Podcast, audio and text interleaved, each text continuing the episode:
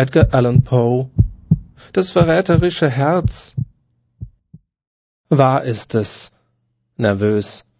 Entsetzlich nervös war ich damals und bin es noch.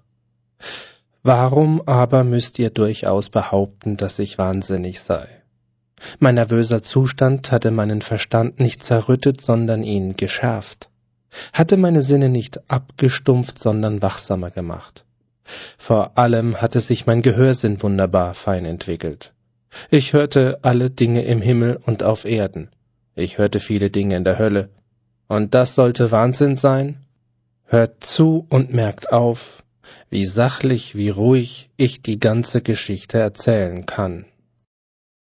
Ich kann nicht sagen, wann der Gedanke mich zum ersten Mal überfiel. Er war urplötzlich da und verfolgte mich Tag und Nacht. Ein wichtiges Motiv war nicht vorhanden. Hass war nicht vorhanden. Ich liebte den alten Mann.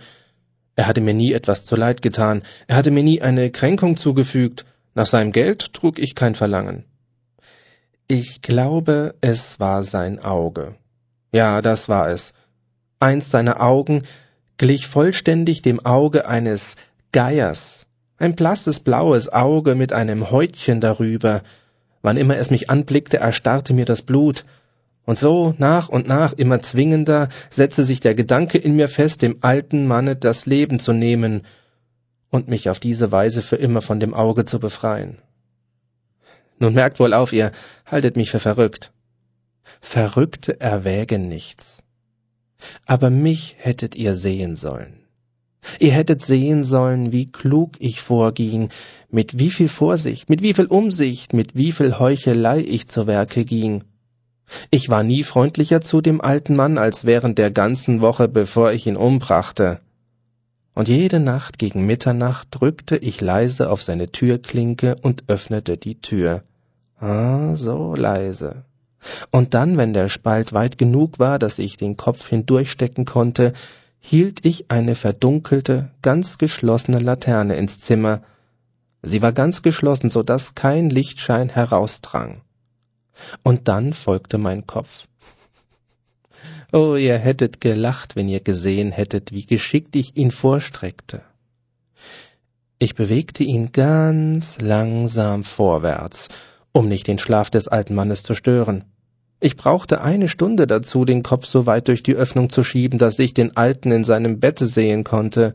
Hä? Wäre ein Wahnsinniger wohl so weise vorgegangen? Und dann, wenn ich meinen Kopf glücklich im Zimmer hatte, öffnete ich vorsichtig die Laterne. Ah, so vorsichtig. Ganz sachte, denn die Scharniere kreischten, öffnete ich sie so weit, dass ein einziger feiner Strahl auf das Geierauge fiel – und das tat ich sieben Nächte lang, jede Nacht gerade um Mitternacht. Aber ich fand das Auge immer geschlossen, und so war es unmöglich, das Werk zu vollenden, denn es war nicht der alte Mann, der mich ärgerte, sondern sein Scheelauge. Und jeden Morgen, wenn der Tag anbrach, ging ich kühn zu ihm hinein und sprach mit ihm. Ich nannte ihn munter und herzlich beim Namen und fragte ihn, ob er eine gute Nacht verbracht habe. Ihr seht also, er hätte wirklich ein sehr schlauer Mann sein müssen, um zu vermuten, dass ich allnächtlich um zwölf Uhr, während er schlief, zu ihm hereinsah. In der achten Nacht ging ich beim Öffnen der Tür mit ganz besonderer Vorsicht zu Werke. Der Minutenzeiger einer Uhr rückt gewiss schneller voran als damals meine Hand. Niemals vor dieser Nacht hatte ich die Größe meiner Macht, meines Scharfsinns so gefühlt, ich konnte kaum meinen Triumph unterdrücken. Da war ich nun hier und öffnete ganz sacht, ganz allmählich die Tür, und ihm träumte nicht einmal von meinem geheimen Tun und Denken. Ich kicherte bei diesem Gedanken, und vielleicht hörte er mich, denn er rührte sich wie erschreckt. Jetzt könnt ihr denken, ich sei zurückgefahren, aber nein. Sein Zimmer war ganz dunkel, denn er hatte die Fensterladen aus Furcht vor Einbrechern festgeschlossen. Es war pechschwarz, und ich wusste also, dass er das Öffnen der Tür nicht sehen konnte, und ich fuhr fort, sie langsam, langsam aufzumachen. Ich war mit dem Kopf im Zimmer und machte mich daran, die Laterne zu öffnen.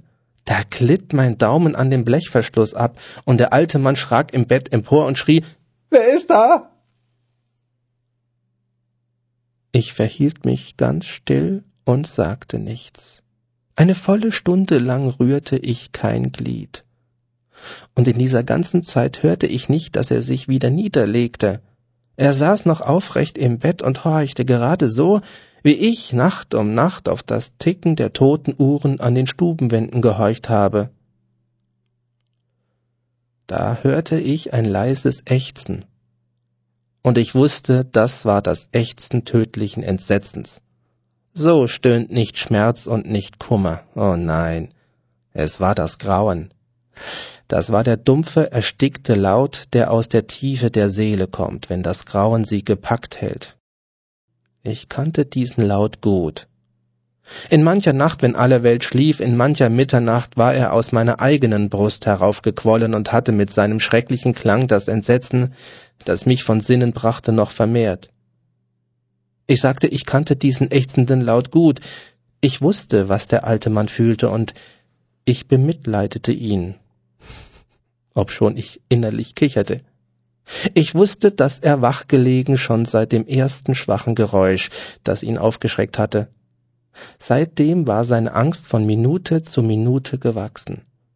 Er hatte versucht, sie als grundlos anzusehen, aber es gelang ihm nicht.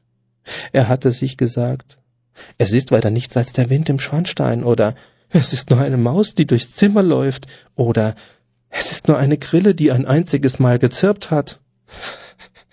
ja, er hatte versucht, sich mit diesen Vermutungen zu beruhigen, aber es war alles vergebens gewesen, alles vergebens, weil der nahe Tod schon vor ihn hingetreten war und sein Opfer mit schwarzem Schatten umhüllte und die dunkle Gewalt des unsichtbaren Schattens war es, die ihn, obschon er weder sah noch hörte, fühlen ließ, dass mein Kopf im Zimmer war.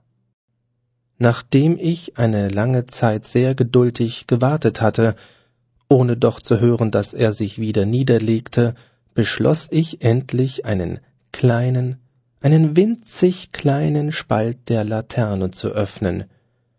Ich begann also, Ihr könnt euch gar nicht vorstellen, wie bedachtsam, wie leise die Laterne zu öffnen, bis schließlich ein einziger matter, spinnfadenfeiner Strahl herausdrang und auf das Geierauge fiel. Es war offen, weit offen, und ich wurde rasend, als ich darauf hinstarrte. Ich sah es mit vollkommener Deutlichkeit, nichts als ein stumpfes Blau mit einem ekelhaften Schleier darüber.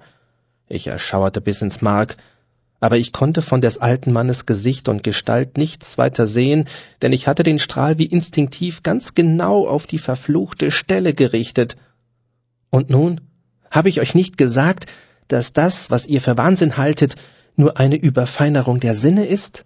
Nun sage ich, vernahm mein Ohr ein leises, dumpfes, schnelles Geräusch, ein Geräusch wie das Ticken einer Uhr, die man mit einem Tuch umwickelt hat.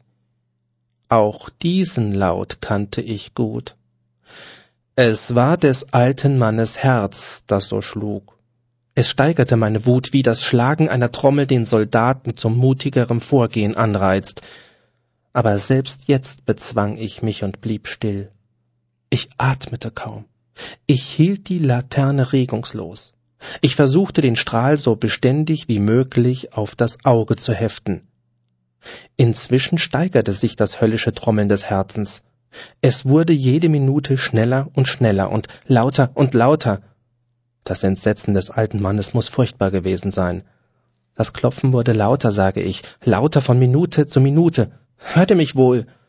Ich hab euch gesagt, dass ich nervös sei, und das bin ich.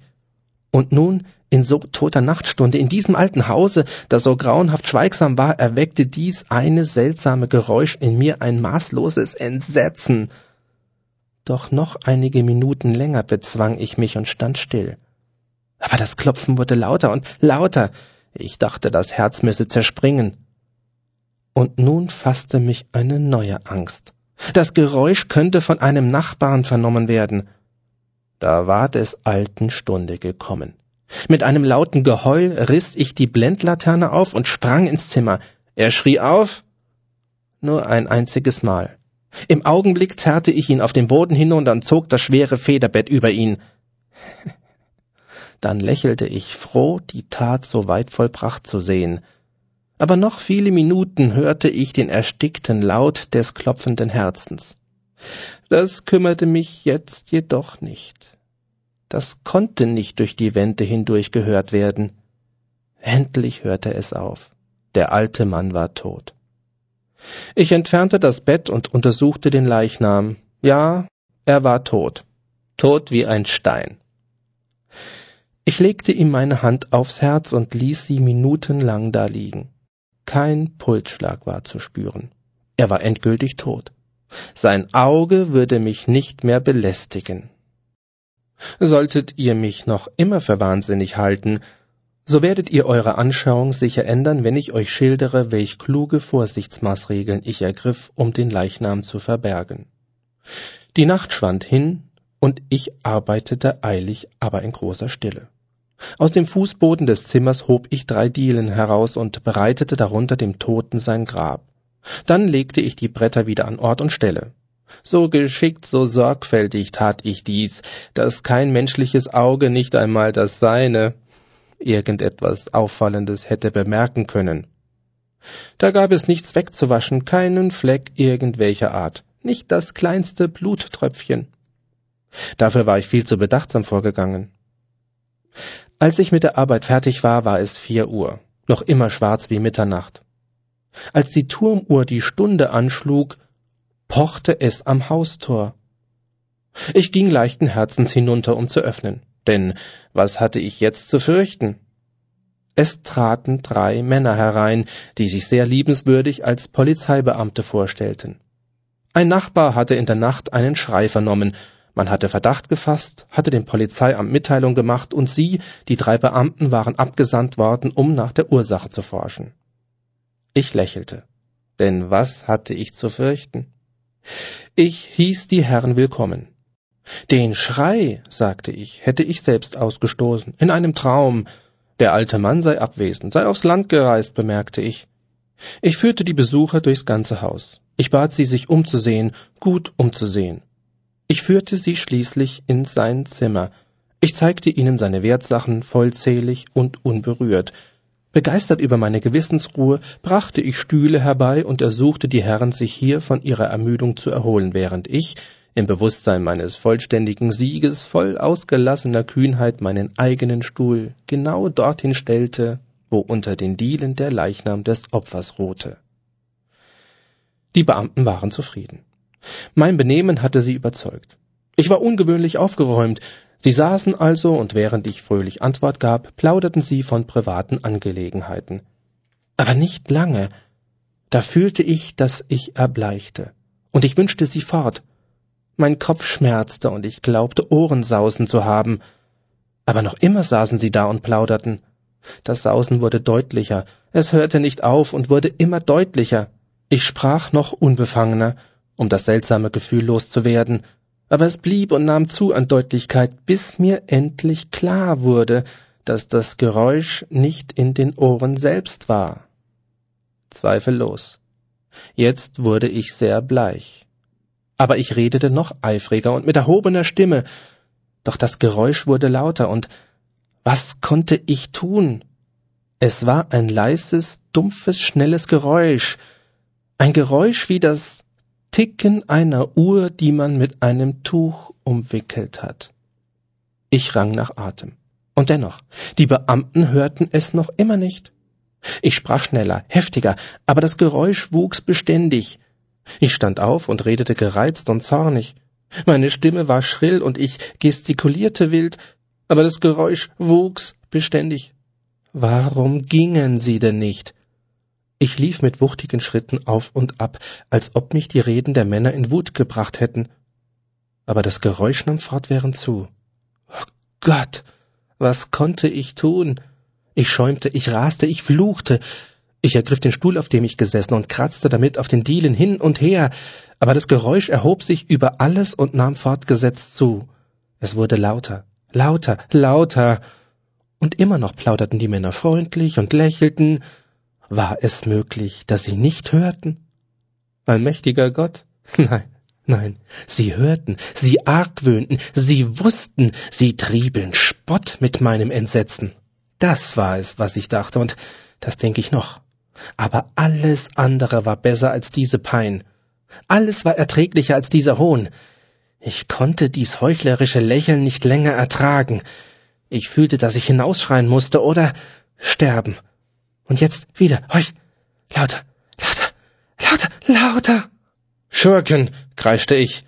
Verstellt euch nicht länger. Ich bekenne die Tat.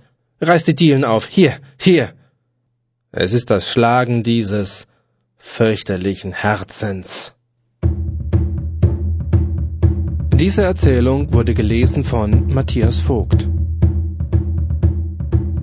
Prinzenbuch Literatur entdecken. Ja, das wird langsam hier zum Running Gag. Das war natürlich nicht Liebe auf den ersten Blick. Versuchen wir das mal in der nächsten Folge einzutakten. Also bitte dranbleiben. Nächste Folge. Liebe auf den ersten Blick.